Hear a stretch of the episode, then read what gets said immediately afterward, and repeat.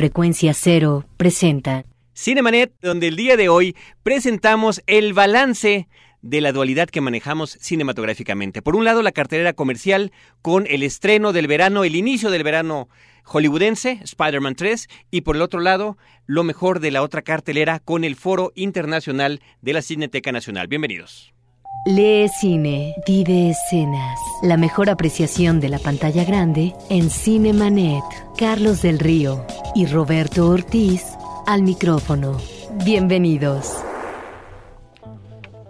Pues en esta ocasión, además de estar sus servidores Roberto Ortiz y Carlos del Río en estos micrófonos, como bien nos anuncian, tenemos cabina llena. Cabina llena y corazón contento, lo hemos dicho más de una vez.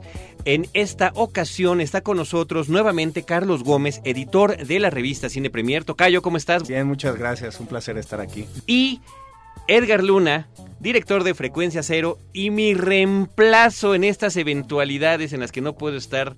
Pero siempre un gusto estar en estos micrófonos y compartiendo esta cabina con sendas personalidades y por supuesto también eh, pues participar en todo lo que representa Cinemanet. Esa formalidad por supuesto es del señor Edgar Luna. Pues muchas gracias a todos por estarnos escuchando. Tenemos además de la información que les hemos comentado varias promociones para ustedes, entre otras cosas DVDs, la invitación a una premier, pases de la Cineteca Nacional, revistas de Cine Premier por supuesto, pero arrancamos con esto. Si ya te hacen falta unas vacaciones, Cinemanet te invita a irte con nosotros a Los Ángeles o Inglaterra. Y en una de esas a encontrar el amor. Llévate a casa el DVD de El Descanso, una comedia romántica de la directora Nancy Meyers. Escribe a promociones.cinemanet.com.mx y participa en una sencilla trivia para que sea tuyo. Cine para llevar a casa con Cinemanet. Reiteramos la dirección de correo electrónico promociones.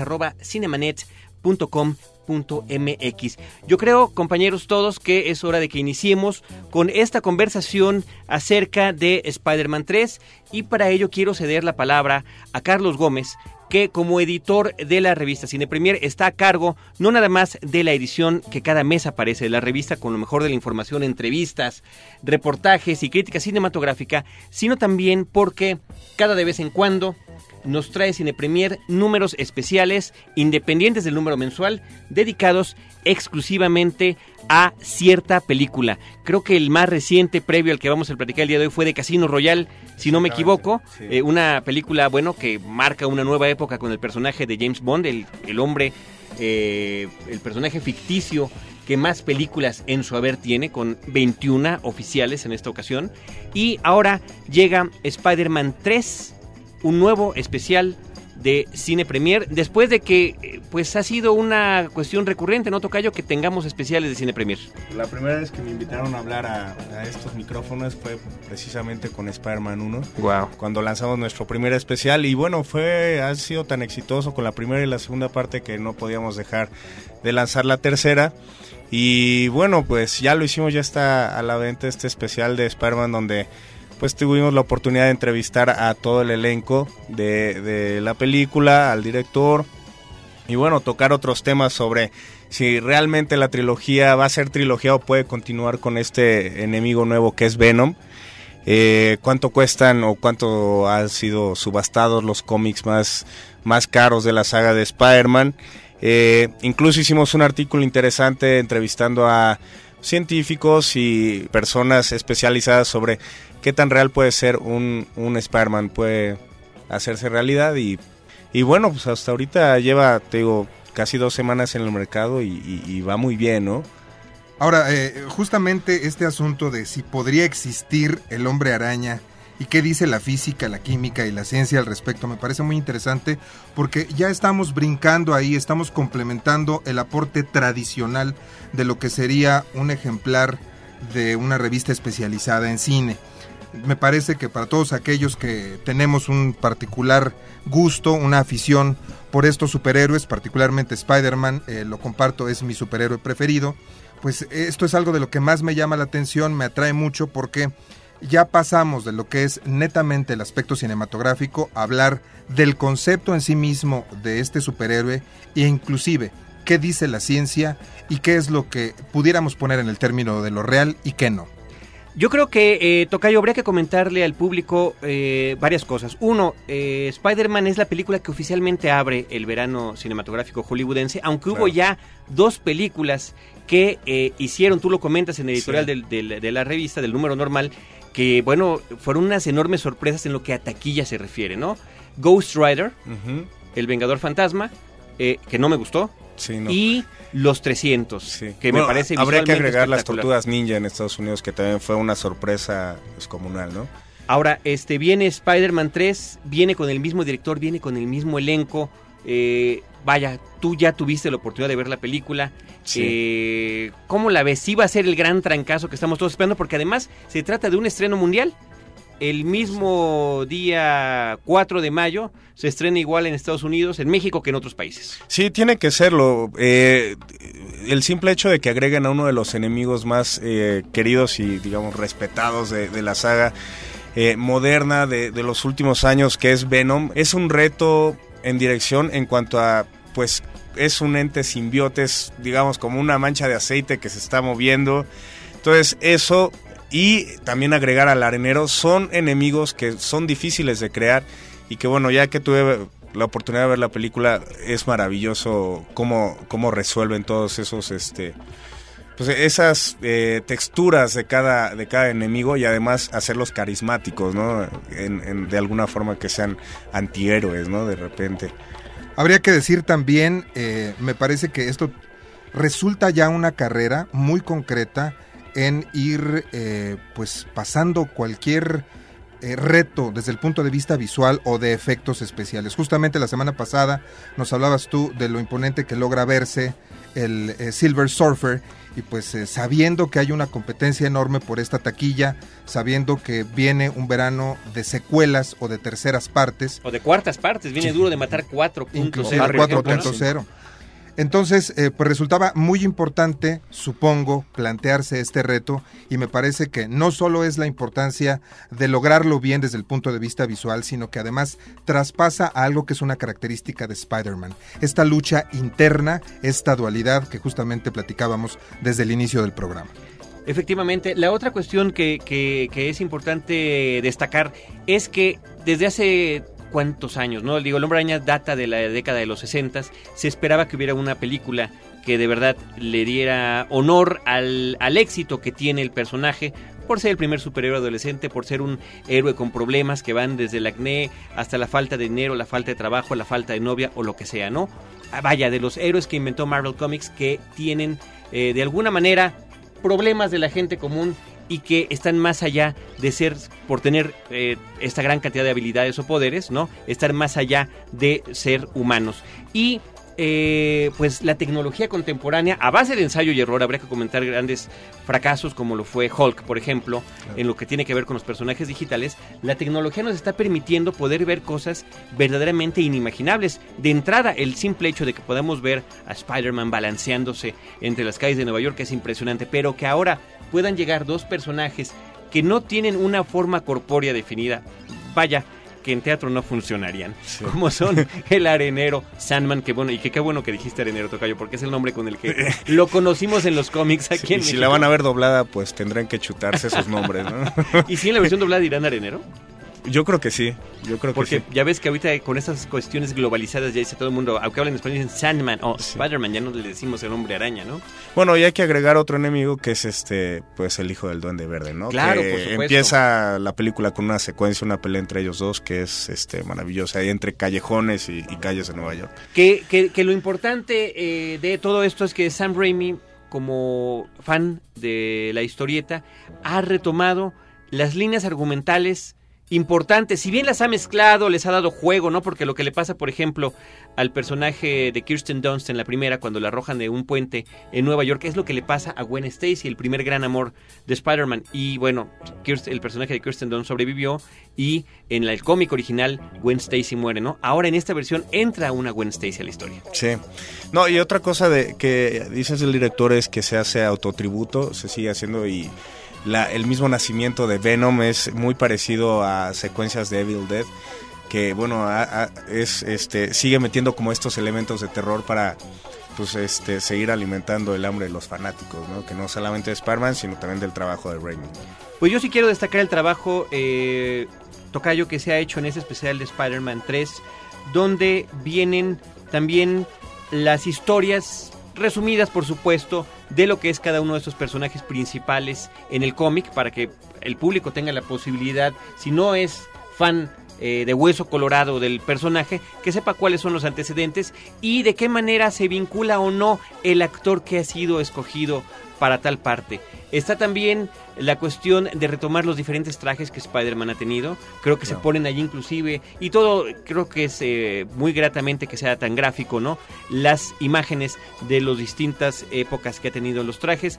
Y bueno, este información importante que complementa a los especiales previos. Y además eh, quisiera decirles que, bueno, si ustedes tienen el especial, tienen la oportunidad de hacerse de varios coleccionables y de ganar este el videojuego en una de las nuevas plataformas de, nueva generación que pues se dice que es uno de los mejores juegos eh, eh, que, está por lanzarse eh, con bueno una capacidad mucho más grande de lo que estamos acostumbrados. Y bueno si tienen el especial tendrán la oportunidad de tener uno de ellos en Wii o en Xbox 360 ahora yo aparte de, el especial, ¿no? Que están mencionando. Quisiera preguntarte porque vienes aterrizando a la cabina después de ver la película completa. Yo te quisiera preguntar si realmente los eh, millones de dólares, es una película sumamente costosa, se reflejan en términos de efectos especiales, que es uno de los atractivos para los públicos masivos, por un lado. Y por la otra, ¿hasta qué punto porque no siempre está acostumbrado el público. Lo hemos visto en algunas cintas o en algunas seriales o sagas eh, como El Señor de los Anillos. Una película que dura 2 horas 36 minutos. Esto no va en detrimento de lo que es la duración normal a la que está acostumbrado el público de las películas comerciales. Claro, eh, bueno, en primer lugar creo que sí se quitan los, eh, los efectos especiales justamente por este tipo de enemigos que, pues, que comentamos, este, físicamente un, reto en, resolver en efectos especiales. Y sobre el, tiempo, bueno, no, la, la película realmente no presenta algo totalmente nuevo ni diferente, pero sí tiene muchas directrices hacia donde se puede ir y bueno, tiene ya dos novias, tiene tres enemigos, tiene todavía la tía. Entonces sí hay mucha carne de donde explotar y yo mm. siento en algún momento que pues que está sembrando las raíces para que pudiera continuar, ¿no? Incluso sale el profesor que ah, eventualmente será The ¿no? Que, el profesor Connors. Sí, sí, que nada más nos están ahí este, jugando con nosotros y nomás no, no aparece, ¿no? Pero aquí sigue dándole clases a... o como en la película anterior que sale el hijo de, J. Jonas Jameson, el editor del diario Clarín, que es astronauta y que en los cómics eh, se convierte en hombre lobo por una piedra que se trae de la luna, ¿no? Además, habría que concentrar también un poquito la mirada, Roberto, eh, en contraposición a lo que tú acabas de comentar. Yo creo que se vale desquitar los millones en el esfuerzo visual y en el trabajo de efectos especiales, pero también hay que recordar que una película cuenta una historia. Y yo creo que de repente hay que eh, considerar el valor que puede tener Spider-Man 3 contando una o varias historias que se dan en el transcurso de esta línea argumental y hacia dónde puede estar planteando el director pues próximas secuelas, ¿no? Ahora decía el famoso crítico estadounidense Roger Ebert de manera un poco irónica, ¿no? Que tiene más líneas argumentales que Crash, por ejemplo. sí, bueno, lo cual ya lo haría una película sumamente compleja. sí, no, pero no, no es así de complejo. No, es para tanto. Y bueno, sí, sí invirtió una la nota, pero bueno, tienen casi tres semanas para ganar lo, lo invertido, ¿no? No sale otra película este, tan grande hasta dentro de un buen rato, ¿no? Que es una de las cosas. Adelántanos un poquito cuáles son las otras películas importantes de este verano, Tocayo. Bueno, viene Piratas del Caribe, Shrek tercero, Transformers, que por ahí me enteré que los exhibidores consideran que va a ser la más taquillera del verano. Es, difícil. ¿Los exhibidores aquí en México? Sí.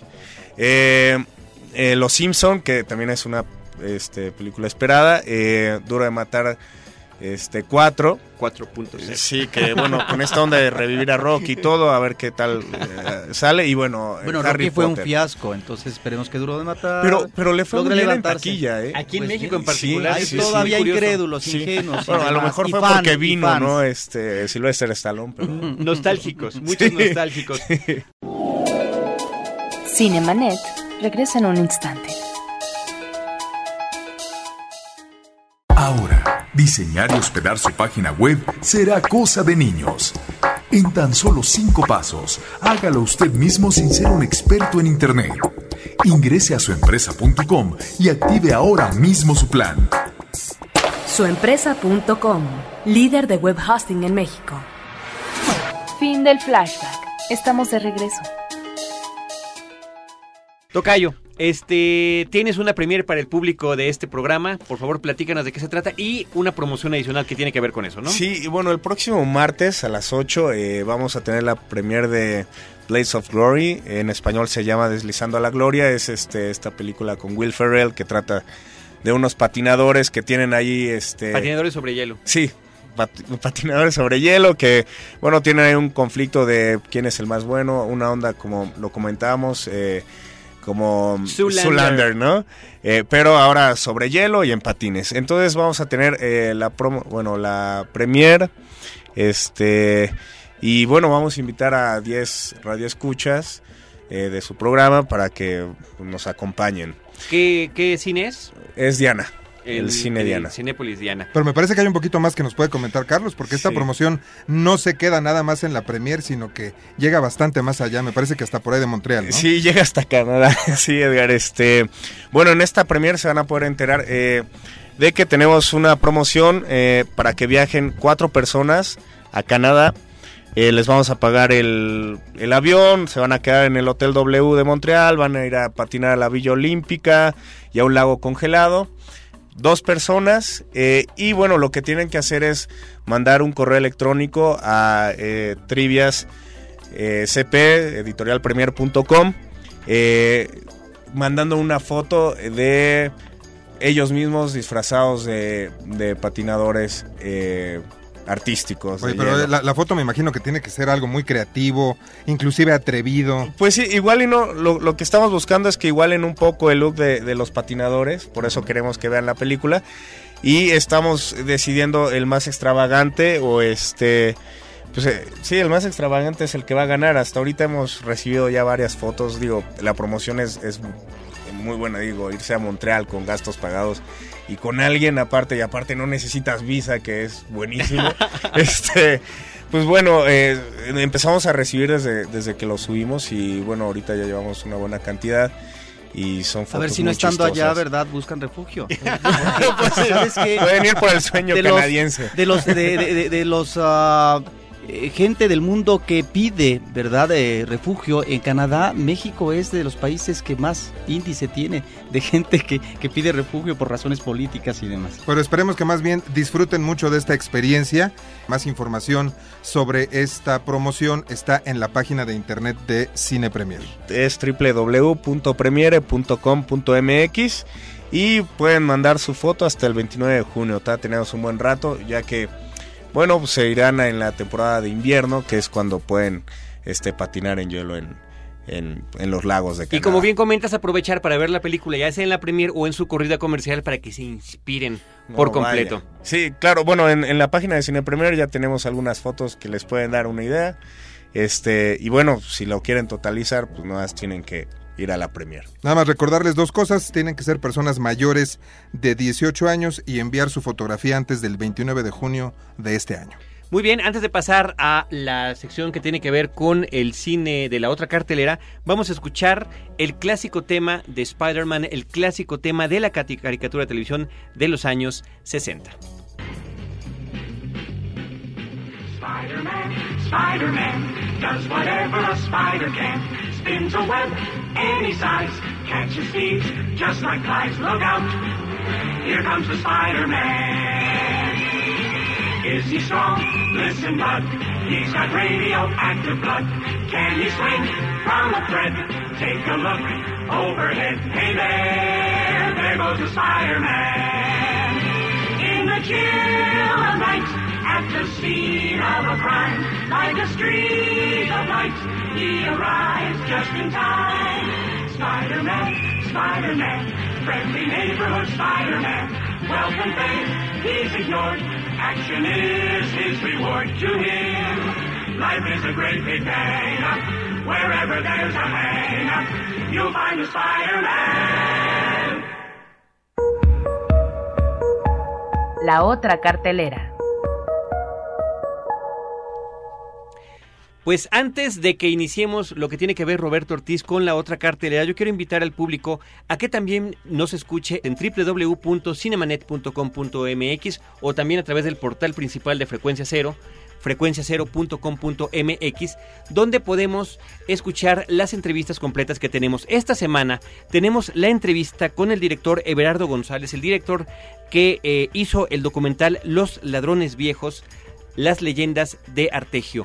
Esto se trata, eh, Roberto, pues de un eh, trabajo impresionante que hizo este hombre entrevistando a verdaderos ladrones, eh, hombres ya viejos que desde la cárcel cuentan sus aventuras. Sobre todo ladrones de los años 70 y 80, eh, no crea, sino que presenta un extraordinario personaje, un ladrón que imagínate, llegó a asaltar la residencia de un presidente de este país, de Luis Echeverría, cuando era presidente de la República, o la residencia en la Colina del Perro cuando López Portillo ya había dejado de la presidencia del país. Realmente es una película interesantísima que por eso ganó el premio en el Festival de Guadalajara Al como mejor documental. iberoamericano y lo más importante, que tiene un acopio de material audiovisual de diferentes archivos que es impresionante. Pues vamos a escuchar esta cápsula que es un fragmento de esa entrevista. Siempre se me ha llamado a mí el rey de los horreros. Debes de ser uno que no seas del montón.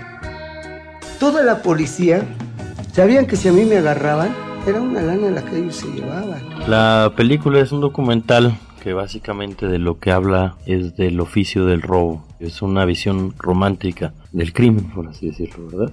Narra historias de distintos tipos de ladrones. Desde los ladrones asumidos, que no tienen doble moral, lo asumen tal cual y viven con las consecuencias que eso, que eso conlleva. Por otro lado están los servicios policíacos, en este caso la película se sitúa en la época de 1970 aproximadamente, comienza más o menos en los 40, termina con la llegada de Arturo Durazo a la policía, Eh, en los 80 termina más o menos la historia, y entonces básicamente de quien habla de los cuerpos policíacos es de lo que en México se le llamó el, servicio secreto, que para mi gusto también fueron otro tipo de ladrones, pero con doble moral. Es una época en donde la política tiene la fama y no es que se ha terminado de grandes ladrones. Básicamente estoy hablando del caso de Luis Echeverría Álvarez y José López Portillo, que para mi gusto son los dos grandes ladrones de este país y Carlos Salinas de Gortari, pero no llegamos a ese punto, pues, ¿no? Y es la historia de un ladrón que roba a estos dos expresidentes cuando son presidentes en turno. Y a través de sus anécdotas lo que nosotros vamos compartiendo es cómo se aprende el oficio, de quiénes se aprende, en dónde se aprendió el oficio, cuáles eran los códigos de conducta ética y moral entre ellos, cuál era la relación que ellos fueron teniendo conforme crecieron con los cuerpos policíacos, con el servicio secreto. De ahí se desprende la historia de este hombre que es Efraín Alcaraz Montes de Oca, alias el Carrizos, Yo llegaba a la jefatura y parecía que caía una bomba en la jefatura. Ahí tienen a Carrizos. Yo tenía una idea de hacer una película más cercana al cine directo, un poco lo que hice con la canción del pulque, pero al darme cuenta que prácticamente todos estaban presos, eh, una vez más la realidad me rebasó y opté por hacer una investigación iconográfica. Me acerqué a Iván Trujillo en la Filmoteca de la UNAM, firmamos un convenio de coproducción y me abrieron el archivo fílmico de Filmoteca de la UNAM. Y hubo un reportero de Reforma, que es Omar Cabrera, que junto con Arturo Sánchez, editor del periódico Metro, acordamos hacer una especie de anuncio clasificado que decía se buscan ladrones viejos. Y venía la lista de personajes que buscábamos. Un compañero de celda del Carrizos vio la nota, le dijo te están buscando, él habló con sus múltiples conexiones, pues. Dieron con mi teléfono celular y una tarde yo recibo una llamada y me dice usted está buscando al Carrizos. Tenemos que ayudar a que se cuente la historia de este país también, ¿no? Sobre todo ahora que hay más libertad de la que hubo entonces. Si hubiera hecho esta película en 1980, no te quiero decir lo que hubiera sido de mi vida, ¿no? Yo soy muy ambicioso. Por eso todo lo que yo he querido lo he tenido en la vida. Tenga usted mucho cuidado. Finalmente es un buen retrato de lo que fue la ciudad y es un espejo de lo que es la ciudad del día de hoy también. y me gustó el dinero fácil. Y así fue como comencé a, a delinquir. Porque nada mejor que el cine, Cinemanet en podcast. Estado de México. El detenido Siempre se me ha llamado a mí el rey de los horreros. Pues si quieren ustedes escuchar completa esa entrevista en www.cinemanet.com.mx. Ahora sí, Roberto Ortiz, si nos haces favor de decir cómo arranca esta misma semana el Foro Internacional de la Cineteca Nacional y qué trae para nuestro público. Pues ya, del 4 al 18 de mayo estará presente en las uh, instalaciones de la Cineteca Nacional, aunque también tenemos que mencionar que este evento eh, también lo puede ver el público metropolitano en ocho sedes, no solamente en salas comerciales, sino también en los circuitos culturales eh, como el Politécnico Nacional, la Filmoteca de la UNAM. Y por lo que se refiere a provincia, ocho sedes, ocho ciudades de diferentes estados del país que van a tener la oportunidad de ver magníficos directores. Un Ken Loach con Vientos de Libertad, eh, que sigue en esta línea de inquietud política por parte de este cineasta europeo. Tenemos a un consagrado, es director que emana de la nueva obra francesa, un uh, director que en la película de Pasiones Privadas en Lugares Públicos, basada en uh, una obra de teatro, donde se, no se resiente, pero finalmente maneja muy bien estos espacios cerrados con personajes que se van cruzando. Me estoy refiriendo a Alain Resnais uno de los eh, grandes directores del cine francés. Y está también, por supuesto, un director que tiene ya sus fans, que es David Lynch, con una cinta muy sugerente que no se la deben de perder, que es El Imperio, y una obra, una obra que realmente es eh, de peso completo en este foro, Aki Kaurismaki con su película Luces al atardecer. Realmente es una de las películas recomendables, pero al mismo tiempo tenemos la participación de México con un director como Iván Ávila Dueñas que nos había sorprendido ya con una película como Adán y Eva todavía. Ahora en La sangre iluminada hay una propuesta argumental interesante, creo que la película se cae al final,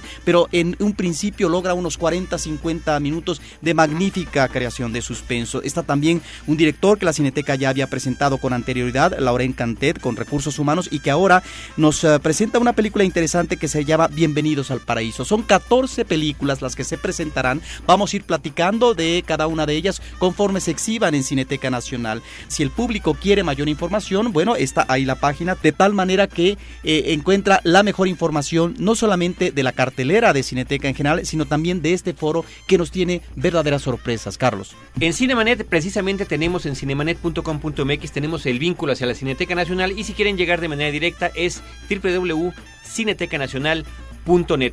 Ya nos tenemos que despedir. Vamos a dar los agradecimientos a Carlos Gómez, editor de la revista Cine Premier. Muchas gracias por estar nuevamente con nosotros. Un placer. Edgar Luna, director de Frecuencia Cero y, ¿cómo le podríamos llamar? Respaldo de emergencia. Muchísimas gracias, Carlos, y saludos a nuestro auditorio. Muchas gracias, Roberto Ortiz y Carlos del Río al micrófono. La operación de los controles de Álvaro Sánchez, la asistencia de Paulina Villavicencio, producción de Edgar Luna y de Celeste North. Y pues tenemos también para nuestro público revistas del especial de Spider-Man 3, el especial que estuvimos comentando en este episodio. Regresamos, ya saben, dos veces a la semana en versión de podcast y una vez a la semana todos los jueves en Horizonte 107.9 FM con Cine, Cine y más cine. Muchas gracias. Los créditos ya están corriendo. Cinemanet se despide por el momento. Más en una semana. Vive cine en Cinemanet. Frecuencia cero. Digital Entertainment Network.